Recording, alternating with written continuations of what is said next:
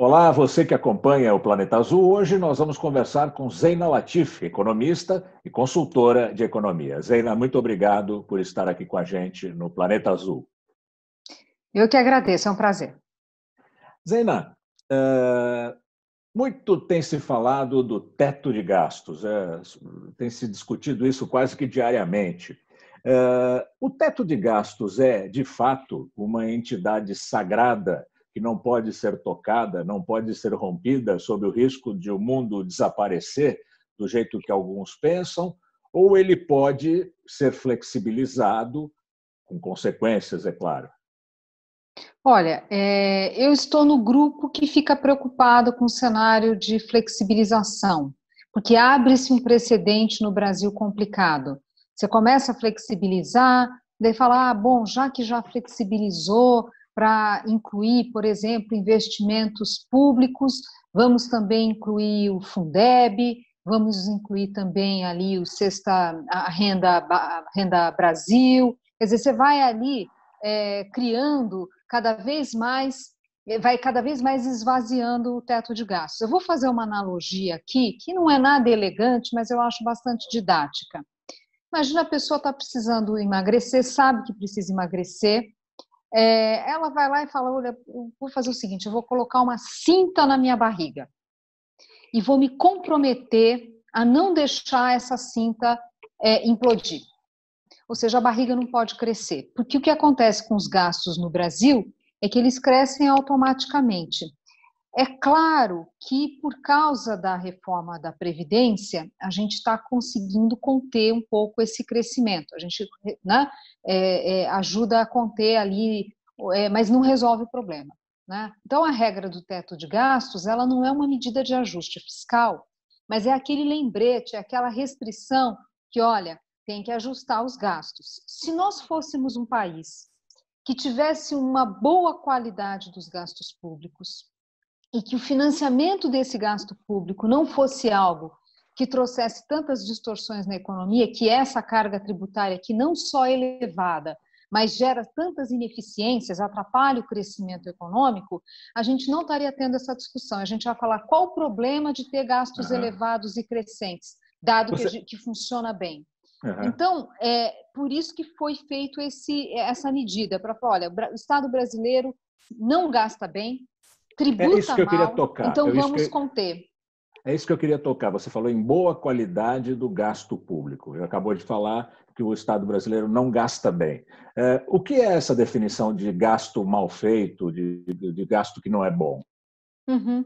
Olha, no, no, conceito econômico, você tem que avaliar custo-benefício de qualquer política pública, que é uma, uma, uma tradição que lá fora já é maior quando a gente pega, por exemplo, os manuais do OCDE, as práticas dos países mais desenvolvidos. Aqui a gente começou a tangenciar, tivemos aqui alguns avanços no governo Temer nesse sentido, mas ainda tem um longo caminho a ser feito. Mas é isso, é analisar custo-benefício. Quem que vai pagar, de que jeito, se o benefício valeu a pena, se aquilo de fato trouxe impacto que, que, que, é relevante. Por que, que acontece no Brasil? A gente foi fazendo aumento de gastos e, obviamente, junto com isso, um aumento da carga tributária, mas sem esse devido cuidado com o uso do recurso público. Então, a gente tem ali muitas políticas públicas que foram criadas e vão, às vezes, sendo renovadas automaticamente, sem a gente nunca parar para pensar que, olha, mas será que deveria ter sido feito assim? Ou, dado que foi feito assim, como fazer para aprimorar? Então, a gente tem, por exemplo, é, por exemplo, Zona Franca de Manaus. Ela cumpriu seus objetivos? Não, ela não cumpriu seus objetivos. Dá para flexibilizar? Bom, não sei, não dá para tirar de uma hora para outra, mas precisa fazer essa análise de custo-benefício. O nosso orçamento, claro, pensando no orçamento federal, vai, é, ele está muito comprometido com gasto com previdência. A gente já fez uma primeira abordagem, mas ainda é um volume significativo. Aí tem outro dado que é também rígido, funcionamento da máquina. E um monte, né, desculpa, folha de pagamentos. Então, o que a gente tem hoje, por exemplo, no orçamento federal, a gente tem ali, por conta de tantas regras constitucionais e gastos obrigatórios, 95% do orçamento federal está comprometido com gastos obrigatórios e muitos deles de baixa qualidade, ou a maioria. Exato. A, a crítica que, que, que, do centro para a esquerda se faz à política do teto de gastos é de que ela engessa a política, ela impede o governo de fazer política pública porque todo o dinheiro está comprometido, está limitado pelo teto de gastos. Então, uhum. Eh, como você responde a essa questão? De fato, Olha, o controle do teto impede que se façam políticas públicas, na sua opinião? Uhum. Não, eu acho que essa visão é uma visão muito parcial. Primeiro, que a gente tem, como eu disse, a maioria das políticas públicas de baixa qualidade. Eu acho curioso quando se fala em aumentar investimento público, sendo que o nosso histórico não é nada bom. A gente está falando aqui de mais de 37% das obras paradas, segundo o TCU, e sendo que a maioria não por falta de recursos. A parte relacionada à, parte, à falta de recursos é algo como 10%, segundo esse balanço do TCU. O resto é problemas no projeto, enfim, problemas de outra natureza. É, aí a gente pega as obras que a gente terminou, que eu penso assim, que pena que, que terminou, né? Que, no, no, que vamos pensar nos estádios, vamos pensar quantas obras que a gente fez megalomaníacas que é, não foram decisões é, adequadas. Então, o Brasil, até porque nós perdemos a capacidade de planejamento, a gente gasta mal também, até quando fala em gastar em investimento público. Ah, tem um, ah, um, relatório do Banco Mundial é, dos últimos anos, fazendo um balanço de políticas sociais, que a gente não gasta pouco com política social, mas é incrível como a maioria das nossas políticas elas são, não são devidamente focalizadas pessoas que estão ali no topo da pirâmide tendo acesso a recursos públicos. A única política que é mais focalizada é o Bolsa Família, é a única. A única que, ironicamente, quando foi proposto, a esquerda foi contra. Né? Não foi fácil implementar, o Lula teve que comprar uma briga para implementar, porque a esquerda não era, não era a favor. Então, é, esse é um lado da história. O outro lado da história é que eu acho inaceitável fechar os olhos para as consequências de gastos que só sobem impactando a carga tributária, a dívida pública, enfim. É muito é, é, didático o que aconteceu em 2016, quando ficou claro a agenda de controle dos gastos, porque o Temer poderia ter falado: olha, eu vou aqui criar uma CPMF e tocar a vida. Ele mexeu num vespeiro uhum. e fala: não, eu vou mexer com gasto público estrutural, vou fazer reforma estrutural. E aí colocou ali como primeira medida a, a regra do teto. Muito antes da regra do teto ser aprovada, quer dizer, como havia esse compromisso e se enxergava condições políticas numa agenda que estava é, baseada em, em, bons, em, em bons diagnósticos, a gente viu descomprimir a pressão no dólar, a gente viu expectativa inflacionária cair, inflação cair e abriu espaço para o Banco Central cortar juros. Então, é. assim, não dá para a gente simplesmente é, é, rasgar essa discussão de disciplina fiscal e achar que isso não tem consequências na taxa de inflação, na taxa de, de juros. Claro que aí sim, não é que você vai flexibiliza o teto e no dia seguinte tudo é, implodiu. Claro não... que não. Claro que antes... não. Tem uma analogia, só rapidamente, uma analogia uhum. que o professor Pastore faz, o professor Afonso Pastore, que eu acho adequada. Não é ataque cardíaco, é doença degenerativa, vai aos poucos.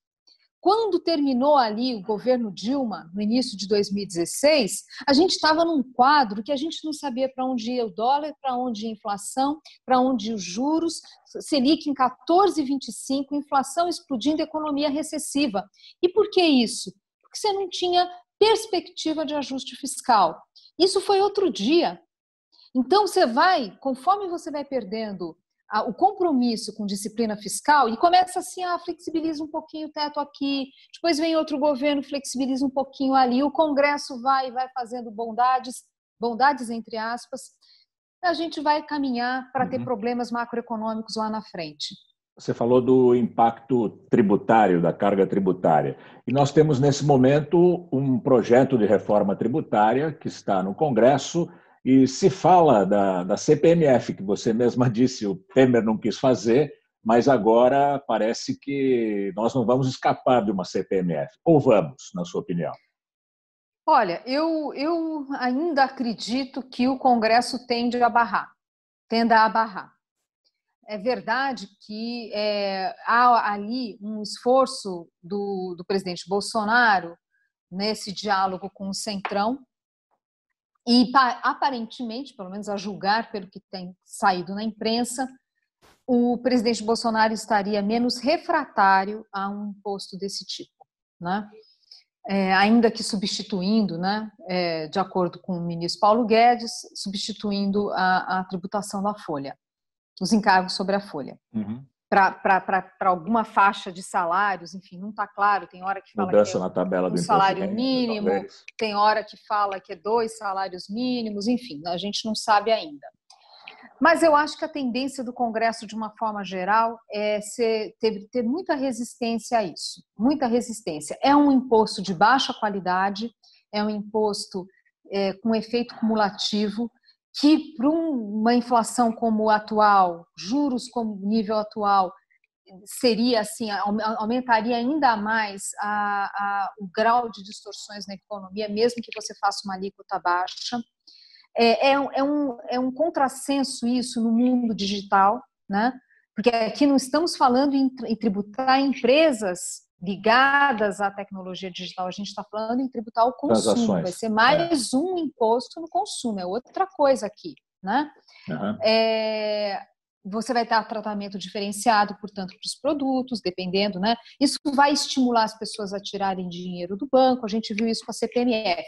Esse é um assunto que tem já uma literatura já, eu diria até consolidada, é, de que não é uma boa ideia.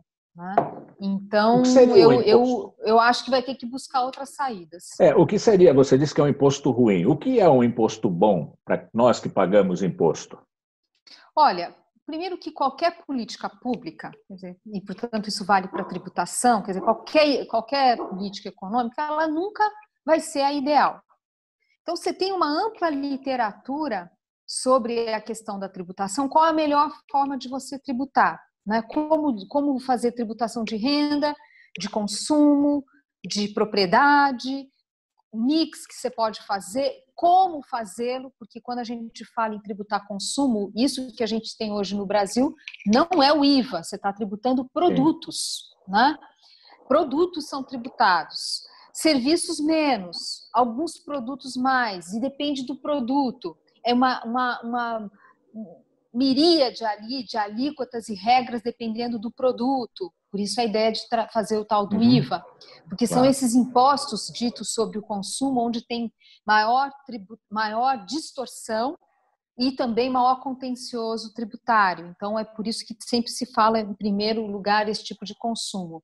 Agora isso tem, tem coisas que são, é, vamos dizer assim, regras né, de bolso, quase, quer dizer, tem alguns princípios, vai, são princípios de tributação que a gente tem que buscar, mas nunca vai ter aquele imposto que, obede que obede vai obedecer a todos os princípios. Né? Isso não existe. Uhum. Agora, sem dúvida, a CPMF, nos seus vários itens ali de princípios de tributação, ela é um imposto de baixa qualidade.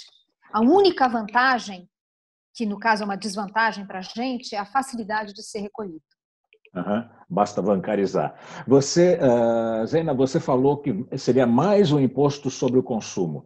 No Brasil, você acha que a carga tributária sobre renda e sobre patrimônio é equilibrada? Ou o Brasil deveria se voltar mais para essas, essas fontes de recurso e menos para o consumo? Uhum. Olha, o imposto sobre o consumo ele é a base da nossa arrecadação, né? Porque ele é um imposto, um imposto que você consegue cobrar mais facilmente e nessa necessidade que os gastos públicos cresceram muito, principalmente pós-constituição, a gente precisou aumentar a tributação e foi aonde era mais fácil, vamos dizer assim. Né? Agora, é claro que isso tem consequências do ponto de vista de tratamento ali, né, equânime entre as pessoas, porque você acaba gerando injustiças aqui. Então, por isso que não pode exagerar. Agora, não existe, é, não é que a gente vai lá e tem uma, uma, uma regra ali, que rapidamente, uma receita de bolo, que você facilmente consegue aplicar.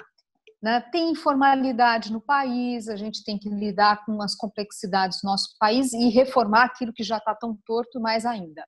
Quais, quais são os cuidados que a gente tem que, pelo menos alguns cuidados básicos, que se tem que ter quando pensa em tributar, aumentar a tributação sobre renda, aumentar a tributação sobre propriedade, coisas desse tipo, né?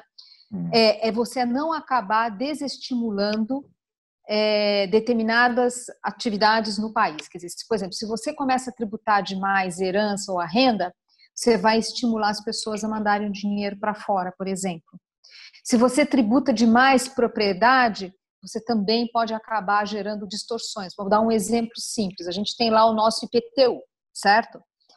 É, o IPTU calculado em cima de um determinado valor que fica lá congelado, enfim, de tempos em tempos é ajustado, dependendo da, da, da, o valor venal. Da, isso, e dependendo da, da agilidade das prefeituras uhum. em recalcular e ajustar e tal. Se você vai lá e faz uma coisa muito agressiva, você vai quebrar muita gente, porque a pessoa às vezes só tem aquele patrimônio, né? não é que tem ali uma, um, um fluxo de renda grande, tem ali um patrimônio, tem a sua casa, enfim, e que não uhum. vai vender a casa, e se for vender, é, é, muito possivelmente não é uma operação fácil. Então, o que eu quero dizer é que é o seguinte: aquilo que você está pagando, se você chega e fala, não, vamos colocar preço de mercado, você pode acabar gerando mais problemas ainda. É, então, o que eu estou querendo dizer é que qualquer mexida em. Quanto, primeiro, quanto mais a gente simplificar e tiver transparência para o consumidor, melhor. Facilitar as regras do jogo para os empresários, para todos nós. Agora, muito cuidado é necessário, dado que o nosso sistema já está tão ruim, né? Muito cuidado é necessário para você não acabar não gerando mais problemas. Intuitivamente eu diria o seguinte, olha, se eu tiver que colocar como urgente ali, o que é mais urgente? Melhorar a qualidade do gasto público é, e é, é, aumentar a carga tributária para tentar fazer justiça, eu preferiria primeiro atacar a qualidade do gasto público, porque a gente tem ali muitas pessoas que se beneficiam, todos nós, né, de alguma forma, nos beneficiamos de recursos públicos e está pouco focalizado nos pobres. Eu acho que seria, acho não, a literatura econômica diz que é, focalizar os gastos nos pobres é mais eficiente. Discussões para aumentar a tributação sobre renda, é, sobre propriedade, mas sobre renda é a grande discussão, fazer de uma forma cautelosa e no contexto de uma reforma mais ampla. É, acho importante evitar puxadinhos que podem é, acabar gerando mais incertezas e mais distorções no nosso sistema tributário. Você, você diria que a má qualidade, na sua opinião, dos gastos públicos é, é um dos fundamentos, uma das raízes da nossa desigualdade social brasileira? Ah, não, não tenho dúvida. Vou dar um exemplo aqui para você. Imagina uma mulher que mora na periferia, que seja chefe de família. Ela precisa sair para trabalhar, só que ela não tem creche para deixar o filho. É, ela pega um transporte público que ela demora muito tempo para chegar, ela fica muitas horas fora, fora de casa. A, a escola do filho é de baixa qualidade, a casa dela não tem saneamento, ela sofre com violência, ela sofre com a baixa qualidade da escola do filho dela. Isso é perpetuador de pobreza. É o Estado né? completamente ausente da vida. É, ou é, exato. Quer dizer, isso é, é, perpetuador de pobreza e uma parcela enorme da nossa população está nessas condições. Nós não temos igualdade de oportunidade no Brasil. No Brasil você tem que ter sorte, nascer bem.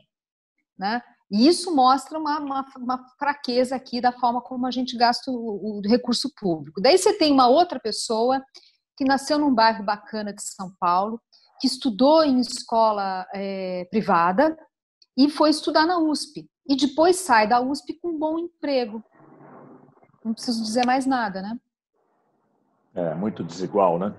Agora, nós temos uma, mudando um pouquinho, nós temos uma problemas bastante graves para enfrentar nos próximos, nos, em tempo, no médio prazo, para não dizer que é no curto prazo, que é um deles é o crescimento econômico e decorrente dele, emprego. Como é que nós vamos nos comportar nos próximos um, dois anos, na sua opinião? O que você vê de movimento na economia brasileira?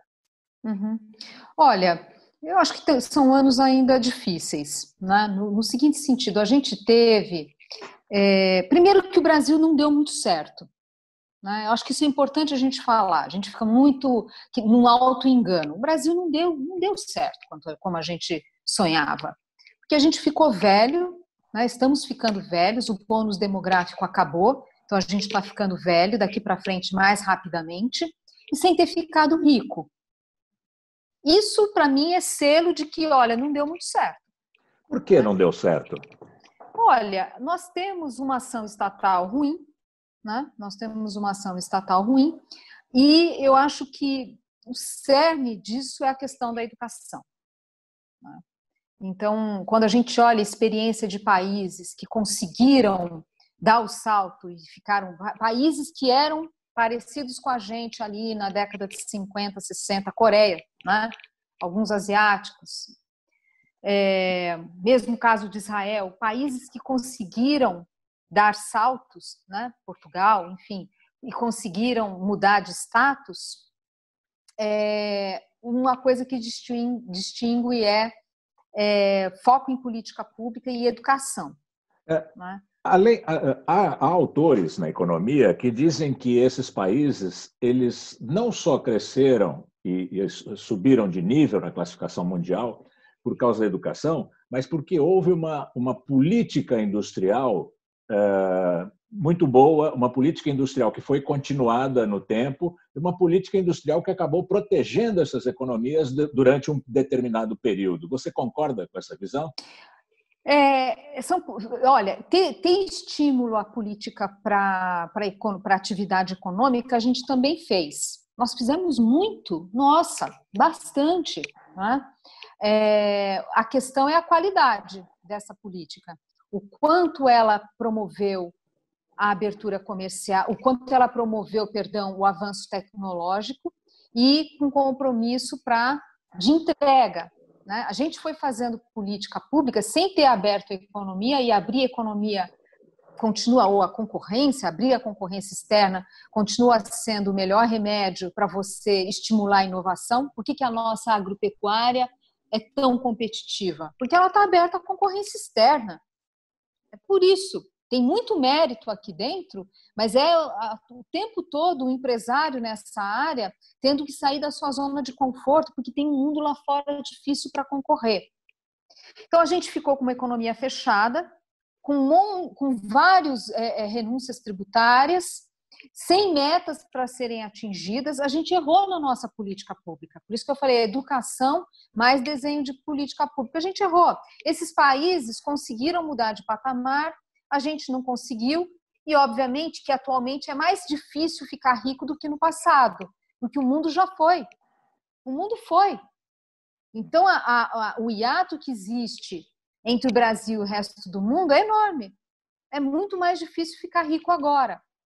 Então, temos que entender que nosso potencial de crescimento ele encolheu ao longo dos tempos. Né? Na, na média do Fernando Henrique Lula era algo como 3,5%, hoje deve estar na casa de 1%, nosso potencial diminuiu, né?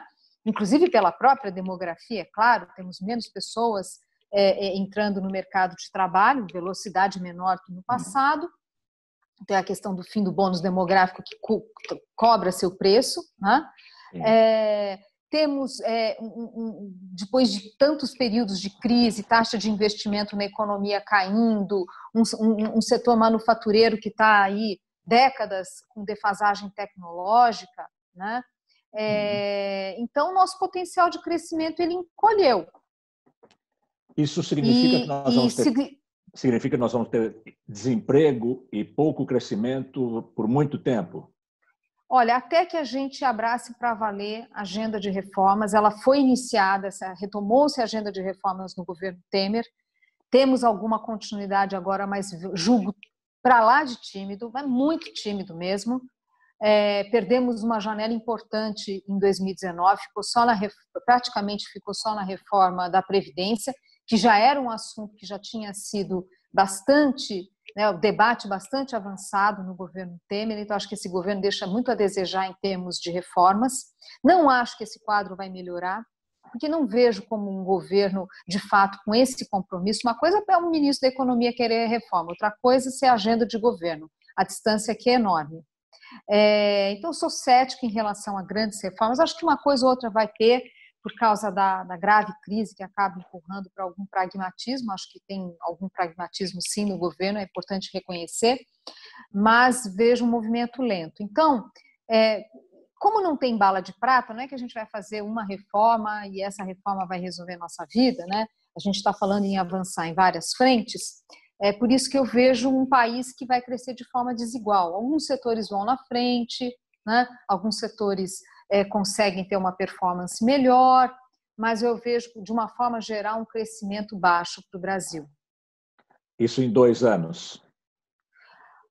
Ah, pelo menos, né? É, no mínimo. Pelo né? menos, né? é. Um, um uhum. crescimento baixo, porque muitas reformas elas demoram para para ser aprovada, para de fato terem uma, um impacto na economia, tem coisa que demora para você é, materializar. Agora, é claro que quando eu falo isso, é um movimento que ele não é homogêneo, tem é, setores é, mas... que vão muito bem, né? Agora, o Brasil agora, é um Brasil complexo. Né? você, você fala, uh, eu estou pensando aqui, você prevê então uma taxa de desemprego alta e a aproximação de eleições.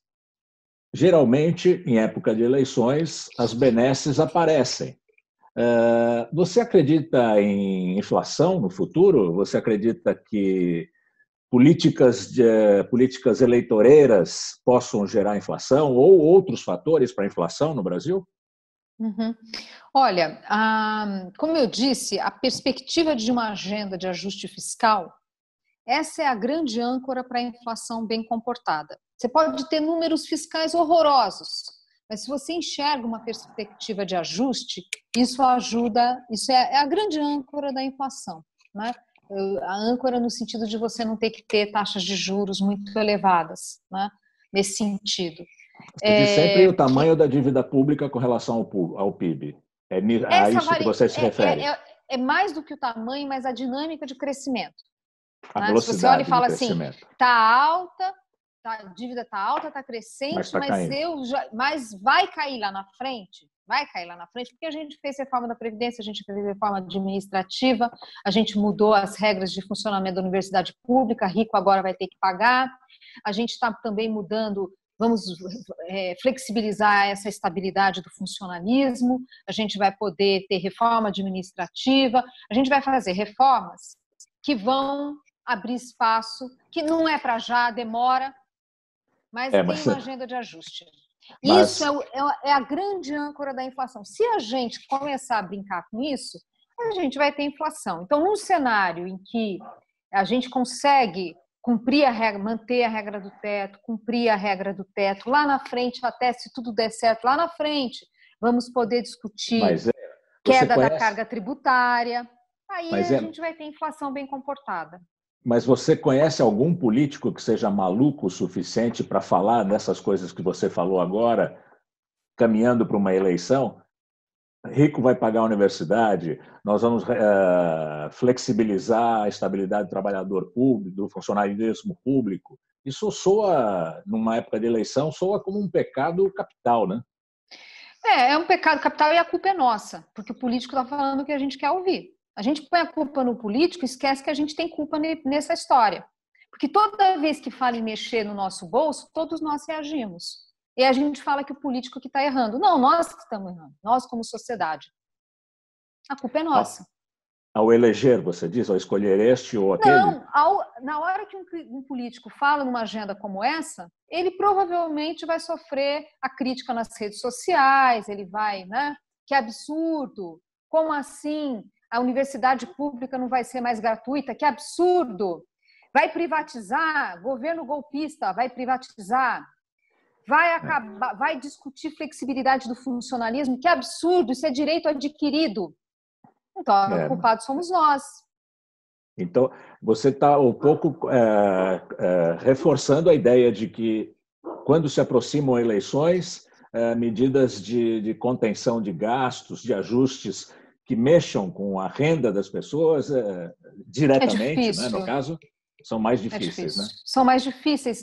O Brasil, lamentavelmente, até fruto do, do, do déficit é, educacional que a gente tem, nós somos muito ainda. Eu achava que a gente estava tá melhorando, mas descobri ao longo dos anos que acho que não. Nós somos muito afeitos a discursos populistas. A gente você é muito que... sensível ainda a discurso populista. Quando você compara o Brasil com outros países da América do Sul, você, você chega a esse diagnóstico também? Não, é, tem de tudo. A América Latina como um todo, a América Latina virou patinho feio do mundo, né? como de uma forma geral. É, agora, o quadro é heterogêneo. Eu vejo debates mais maduros é, na Colômbia, no Chile, eu vejo debates mais maduros. E políticas concretas. Ou mesmo no Peru, mais... né? No Peru também. É, e mesmo políticas mais concretas. Eles estão. Você diria que eles estão à frente do Brasil nessa. É, estão. Estão? Estão. Em que sentido? Em termos de maturidade do debate político, debate econômico, eu vejo que são países que, ainda que com seus problemas, né, com as suas dificuldades, mas eu percebo um grau de maturidade maior. Uhum. Tá Eles bem, têm, em função disso, um ambiente uhum. macroeconômico mais estável que a gente, e essa recessão tão grande que a gente teve no, em 2015 e 2016, eles não tiveram. Eles sofreram desaceleração em função do ciclo de commodities. Tem questões ali, mas eu percebo uma, um debate mais maduro. E isso é melhor para as sociedades desses países, você acredita? Ah, sim, porque esses ciclos é, ligados às contas públicas, dívida que cresce e juros que sobem, isso machuca muito, né? Isso machuca muito, particularmente as classes mais vulneráveis, em que pese de fato do Brasil ter uma rede de proteção muito ampla. Mas não há dúvida que na hora que, que o desemprego sobe, as classes populares mais sentem. E, obviamente, sentem também por causa da. Quando se fala em aperto fiscal, quer dizer, você está falando do Estado gastar menos, é, não tem jeito, né? São grupos que sofrem bastante. Então, o ciclo econômico acentuado, os problemas de gestão do setor público, claro, é, que afetam mais as regiões mais vulneráveis, que dependem de transferências de recursos, dependem da escola pública, enfim. É, sim, é, é o, o Brasil, lamentavelmente, mesmo em relação a alguns países da América Latina, é só olhar a nossa performance, né? A gente tem ficado para trás, o Brasil não cresce. Tá bem, Zeina. Eu agradeço bastante a sua participação aqui no Planeta Azul. Muito obrigado pela entrevista. Eu que Nós... agradeço. Um abraço. Obrigado, Zeina. Um abraço. Nós conversamos com a economista Zeina Latifi, que é consultora de economia. Obrigado mais uma vez. Thank you.